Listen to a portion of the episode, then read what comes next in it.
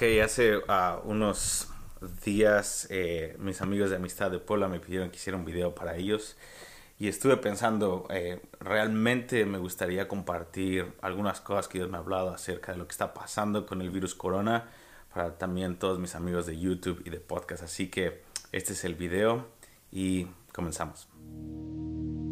Hola, espero que te encuentres bien tú y toda tu familia en medio de toda esta conmoción mundial, de esta pandemia con el virus corona que está esparciéndose en todo el mundo. Y en medio de toda esta confusión y de toda la incertidumbre que está habiendo eh, en toda la sociedad, en básicamente todos los países de la Tierra, me gustaría poder hablar contigo eh, de cuál es la perspectiva que tenemos que tener en este tiempo, qué es lo que Dios está haciendo, qué es lo que Dios está diciendo y cómo podemos responder como iglesia en este tiempo de, tanta confusión. Antes que nada quisiera decirte algunos principios que puedo ver en la palabra de Dios. Y sin lugar a duda estamos entrando cada vez más y más en los últimos tiempos.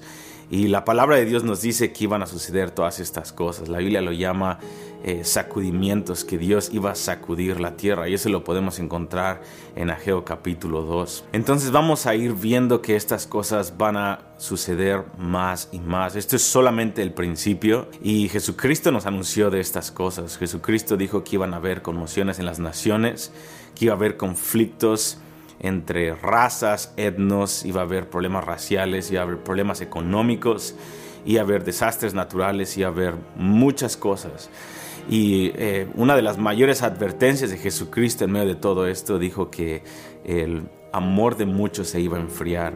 Entonces, la Biblia nos, nos promete eh, muchas tormentas alrededor de nosotros externas, y también tormentas internas. Las tormentas externas de la vida provocan tormentas internas en nuestro corazón para exponer en dónde estamos y para exponer el corazón del hombre. Entonces estamos entrando en esto cada vez más y todo el mundo está en esto.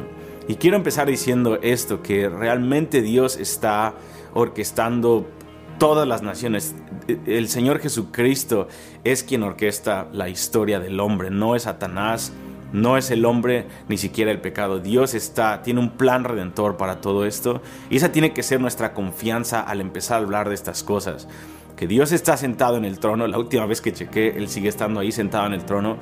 Él sigue estando a cargo de las naciones.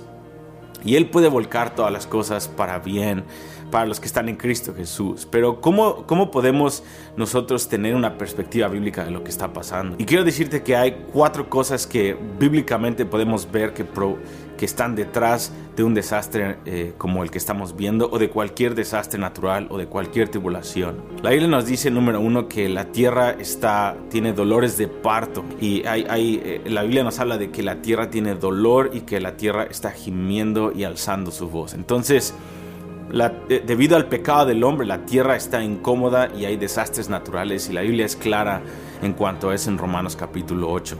Número 2, también está las consecuencias del pecado del hombre. El hombre ha pecado, hemos pecado y las naciones están en rebelía eh, contra Dios. Imagínate esto, más de 60 millones de bebés son abortados al año a nivel mundial.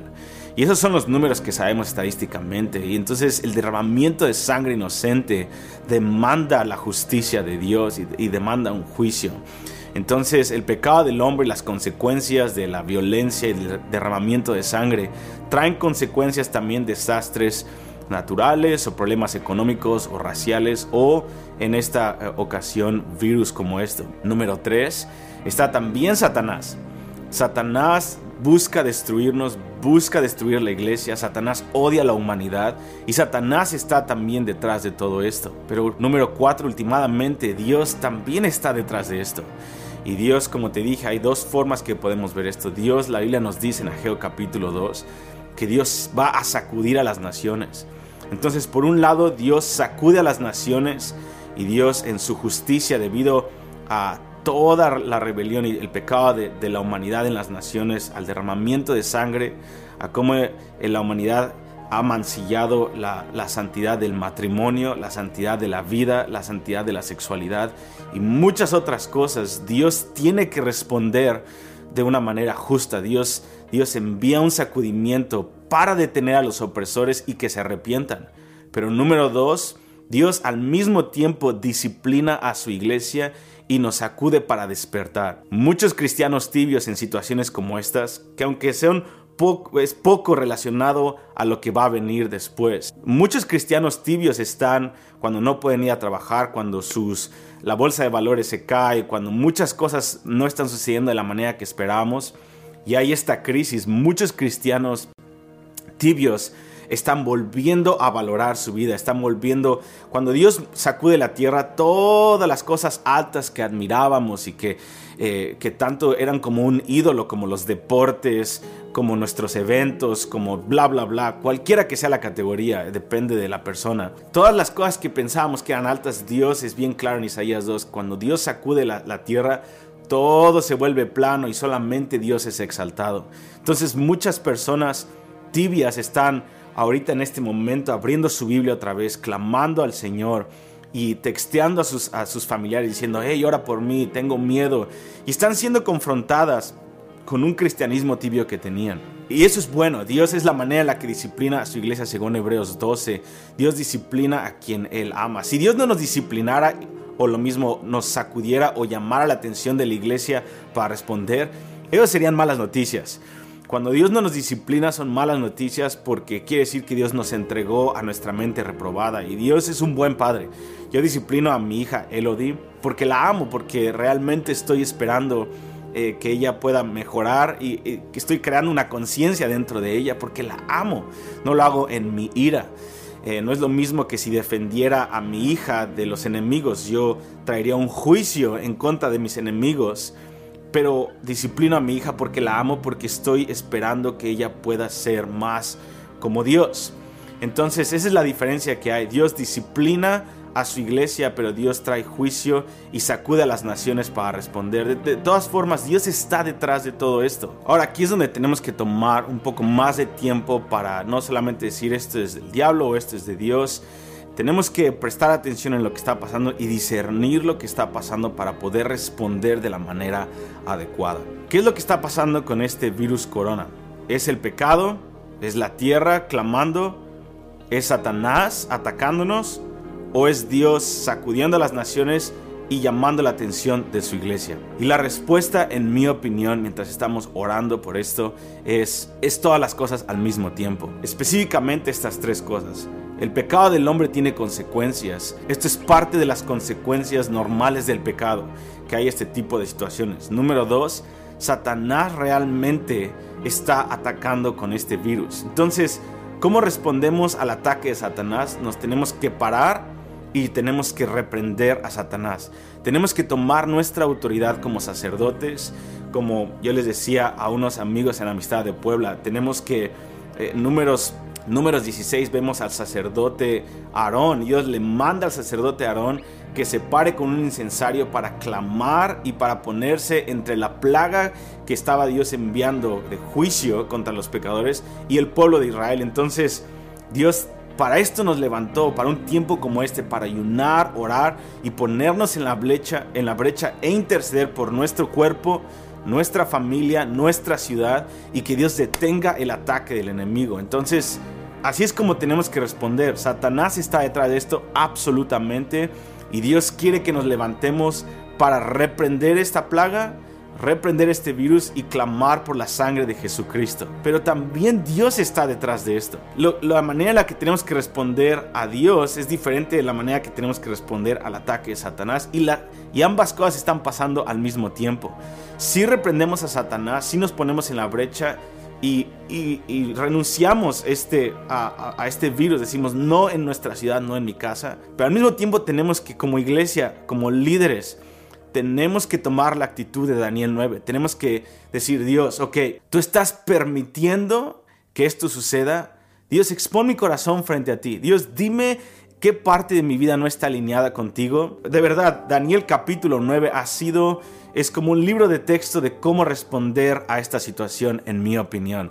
Daniel toma no una posición de justicia propia de que, oh Dios, aquí está. Daniel está orando en medio de una crisis nacional y de un juicio de Dios en Babilonia eh, contra el pueblo de Israel y contra muchas cosas que estaban pasando. Dios mueve a Daniel a tomar la posición correcta y lo primero que él dice es, Dios, perdónanos Perdónanos porque la confusión de rostro es nuestra, pero tuya es la justicia, Dios. Nosotros pecamos y nos arrepentimos. Entonces tenemos que tomar primero que nada una actitud de arrepentimiento. Dios decir, Dios examina mi corazón, dime cuáles son las cosas en las cuales me tengo que arrepentir, cuáles son los pecados secretos en mi vida, exponlos frente a tu presencia, Dios, y, traer nuestro corazón frente al altar y ponernos a cuenta con Dios. Yo digo, no desperdiciemos este sacudimiento de Dios. Y este puede ser un tiempo de disciplina en donde Dios forja algo en nosotros y nos muestra en dónde estamos. Si, la primera reacción en medio de todo el virus y de toda la conmoción, si tu reacción como hijo de Dios es temor y autopreservación, tal vez es un tiempo en donde Dios tiene que, tenemos que pedirle perdón por vivir de esa forma y tenemos que decir, Señor, perdónanos por tal vez he idolatrado mi trabajo o los deportes o mi comodidad económica. Dios, tú eres mi única esperanza. Tú eres mi pan, Señor. Tú eres mi, mi futuro. Tú eres mi paz, Dios. Y tal vez Dios está exponiendo los ídolos que tenemos como iglesia y nuestros temores y nuestras muletas que a veces no están escondidas ahí y, cuando son quitadas del medio nuestro es expuesto que realmente no confiamos en Dios como pensamos. Tenemos que darle gracias a Dios por este tiempo y decir Dios, Señor, eh, gracias por exponer esto.